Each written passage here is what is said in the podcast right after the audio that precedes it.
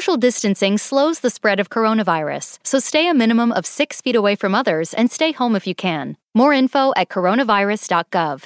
Let's all do our part because we're all hashtag alone together. Brought to you by the Ad Council. In labs around the world, geneticists are working on a project that sounds like something straight out of science fiction. They're trying to bring extinct species back to life. They call it de extinction, and it's become plausible with the invention of CRISPR. It's a gene editing technology that's faster, cheaper, and easier to use than anything scientists have had before. Imagine CRISPR as a pair of molecular scissors that scientists can use to cut and paste genes that influence certain traits. It allows for previously unimaginable control over genetics. Over the next few weeks, we're re examining our reporting on the transformative effects of genetic advancements like CRISPR, from medicine to our dinner plates. This week, can you bring an animal back from the past?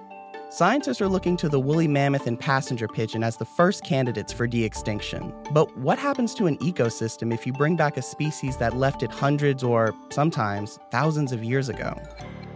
In this encore edition of The Future of Everything, reporters Amy Dockser Marcus and Jennifer Strong follow a group of scientists and birders working to bring an extinct breed of pigeon back from the dead. I know it's hard often for people that live in cities. They see pigeons in the park or in you know in the middle of some square and consider them really a pest maybe or a dirty animal, but they have a real cult following. Hi, I'm Amy Dockser Marcus. I'm a staff reporter at the Wall Street Journal. I cover health and science, and I write a lot about CRISPR. The passenger pigeon, in particular, is so tied with American history. It's kind of an icon of the conservation movement. Passenger pigeons used to be the most abundant bird in North America. They numbered anywhere from three to five billion.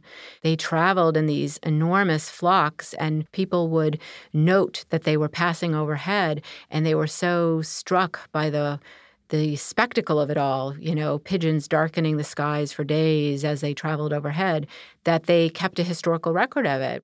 Humans hunted the passenger pigeon to extinction. The last bird, named Martha, died at a Cincinnati zoo in 1914. And the death of the pigeon inspired modern conservation laws to try to protect endangered species from going extinct. For the past six years, scientists, geneticists, and bird enthusiasts have been trying to correct human destruction. They're using new gene editing technology in an attempt to bring back a bird that disappeared more than a hundred years ago. What's so compelling about people who are trying to bring back extinct species is that you're using a futuristic technology to go back into the past. And there's something very incongruous about trying to do those two things at the same time. These species are gone, they're extinct. Some of them went extinct, not even in our parents' lifetimes or our grandparents' lifetimes, but thousands and thousands of years ago. It's almost like science fiction where you're taking a ride back into another era that you can't even begin to imagine. And so I found that the combination of those two things very compelling. And there's also something that leaves you unsettled about what this might mean. So I wanted to go talk to people who feel passionately that this is a good idea. Let's go slowly because she's sitting on an egg, which is a rarity. It's only the fourth egg she's laid thus far. Last winter, we visited Holland Shaw at his home in western Massachusetts. By day, he's a land surveyor of oil and gas pipelines, but his passion is the passenger pigeon. He's walking us through the snow to a shed in his backyard that houses four band tailed pigeons, the closest living relative to the passenger pigeon. It's a beautiful bird, actually. When the sunlight hits their neck, as it did with the passenger pigeon, you see this iridescence, this gold and green and various colors. Unfortunately, the pigeons are not feeling very friendly. I wish they would perform for you and make their usual cooing type noises. Periodically, the male will make a call. It's, I couldn't possibly imitate it. Luckily, Shaw has a lot of pigeon paraphernalia. In his living room, he plays us a recording of the pigeon's call. This is the typical sound I hear. He also shows us his passenger pigeon book collection. So, researched at the library and discovered this book, which is the definitive book. This is a scientific study, it tells you everything. And he plays a recording of a passenger pigeon inspired symphony. Apparently, this part is titled The Assembling of the American Wild Passenger Pigeons in the Far West for their Grand Flight or Migration. I assume that's one of the movements. Shaw's obsession with the passenger pigeon goes back to childhood. I think I was eight or nine years old, and my father used to take me fishing up on Pigeon Hill here, about two miles away. I said to him, uh, What's the origin? Why do they call it Pigeon Hill? And he told me the story of the massive flocks of wild pigeons back in the 1800s. The passenger pigeon traveled in flocks so large that writers recount them darkening the skies for days as they passed overhead. This communal nature made them an easy target for hunters looking for food. They were market hunters, they were meat hunters. They would come into the forest, poke the birds out of the nest. They put sulfur pots under the trees in the roosts, burn the sulfur, and the fumes would kill the birds. They'd set nets, catch as many as they could. Shaw thinks since humans drove the passenger pigeon to extinction, we should bring them back now that we have the power to. Most people look at pigeons with disgust. They're the french fries behind the, the dumpster. But I just think what we, we owe it to this bird to bring it back in some, some capacity if for no other reason, just as a reminder to the future generations that this is the bird that we so brutally drove into extinction. And it's a symbol, poster child, for what we're doing to so many other species, what we've done. One of the four band tailed pigeons living in Shaw's backyard is named Sally. Her blood was used to help scientists sequence the genome of the passenger pigeon and band tailed pigeon. It was led by Beth Shapiro, a professor of ecology and evolutionary biology at the University of California, Santa Cruz. When people think about bringing extinct species back to life, most often what they think about is cloning, this scientific process that brought us Dolly the sheep.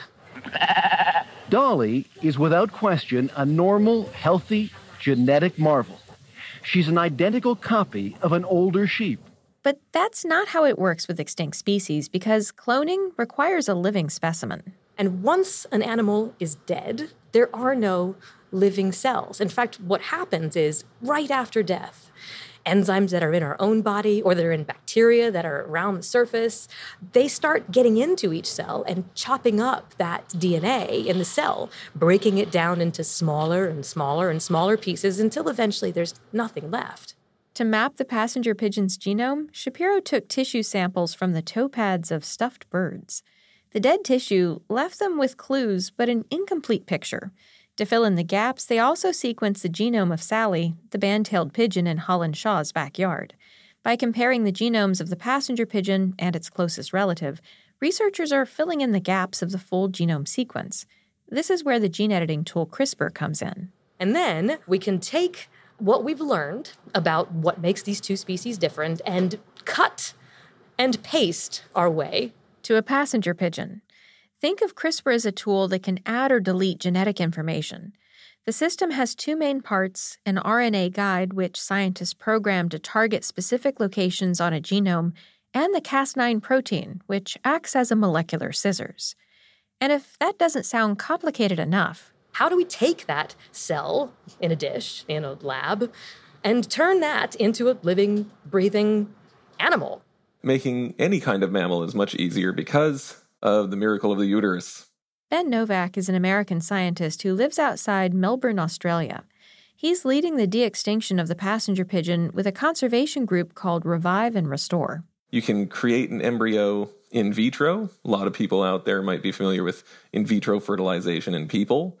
You take your sperm and your eggs from your donors, make an embryo in a petri dish, and you can implant it in a surrogate mother. And the problem in a bird is that there is no uterus. Birds lay eggs. They start out as embryo and form layers as it tumbles inside the bird's body. The egg is laid, and the embryo continues to develop until it hatches. It's just a, a really dynamic system, which makes it very inaccessible to implant anything or take anything out. When we first started reporting this story, Novak hadn't figured out the pigeon and egg problem. Now, he has 24 experimental pigeons with reproductive systems that contain the Cas9 gene. It's an essential component of CRISPR, but the success rate is pretty low. which makes it difficult to produce genetically altered offspring. The goal is for the squabs of this flock to have the Cas9 gene in every one of their cells. That allows scientists to edit those birds' offspring with DNA from the extinct passenger pigeon. It also provides a roadmap for bringing back other extinct species. Novak is currently doing this with basic rock pigeons. We're creating a strain of experimental pigeons, just regular pigeons like you see on the street, as model organisms to study genetics so that we can introduce passenger pigeon genes quickly into them and then analyze the results so that we can discover which gene actually does make a red breast and which gene makes rapid juvenile development, the certain traits that we need, because we don't know the recipe yet. And once we discover the recipe, we'll apply that to bandtail pigeons and we're off to the, the pigeon races, literally. The process will be duplicated with band-tailed pigeons, the type kept by Holland Shaw, the birder we met earlier. That will make real passenger pigeons, mm, depending on who you ask. One of the things that I learned that struck me was that in the near term, we are very unlikely to be able to bring back an exact 100% copy of an extinct animal. Again, the Wall Street Journal's Amy Dockser Marcus cutting out DNA from the existing species, inserting the man made DNA that replicates the extinct species, and thereby engineering what is essentially a new animal because it's not quite a passenger pigeon, but it's not a band-tailed pigeon anymore. And this raises all kinds of ethical and other questions in your mind. What is it? What do you call it? Novak has already decided the new bird will be called Patagioenas neoectopistes, or New Wandering Pigeon of America, because regardless of how close the bird mimics the original, it can't be engineered to interact with the world the exact same way. For instance, a true passenger pigeon from the 1800s might not be able to survive today's climate or diseases. And frankly, the passenger pigeon had some annoying traits that scientists could edit out. Remember, these birds flew in flocks of up to 5 billion. That's a lot of noise and a lot of poop. One person I interviewed said, in response to a question about do we really want 3 to 5 billion passenger pigeons? Is that what we're really looking for? He said, well, maybe not. That may be too many for us to handle. But we could use our technologies to edit out the gregarious nature of this bird and perhaps then they wouldn't reproduce as as much or they would be different. But my question was well if you edit out the thing the quality that made them what they were then is that them? Some argue that's not really the point that we should revive the passenger pigeon to have a living reminder of what we destroyed. Other people might argue that they do it because science is also about inspiring wonder and awe in people and so when you set out to do these kinds of projects, you advance science that may also help animals that are in danger today. And you remind people of the beauty and majesty of nature and the power of science to do good in the world. But for as much good as Revive and Restore's project might do, introducing a new breed of pigeon could come with pitfalls. They're gone now, and environments continue to evolve depending on what species exist. And from the moment those species disappeared, the world was never the same. The habitat changed. And that even if we were able to successfully bring back a species and not create some sort of havoc, simply by bringing them back into a world that's no longer the same way it was when they once existed, we're already creating new problems. And does the knowledge we gain about CRISPR and what else it could be used for outweigh the negatives? Like many things that are challenging, there's no really one right answer or even a wrong answer. The question that it raises is what do we as a society want? What are the best ways to use this technology? These questions are so profound. They're going to change everything from the land we walk on, the environment we live in, the food we eat, the air we breathe, how we bring babies into the world, and what they'll look like in the future. None of us can decide that alone. For more on how scientists are trying to bring back extinct species, check out the Future of Everything newsletter. The Future of Everything is a production of the Wall Street Journal. This episode was produced by Christian Schwab and reported by Amy Dockser Marcus and Jennifer Strong, with help from Daniela Hernandez. Our technical director is Jacob Gorski. Thanks for listening. I'm Anthony Green.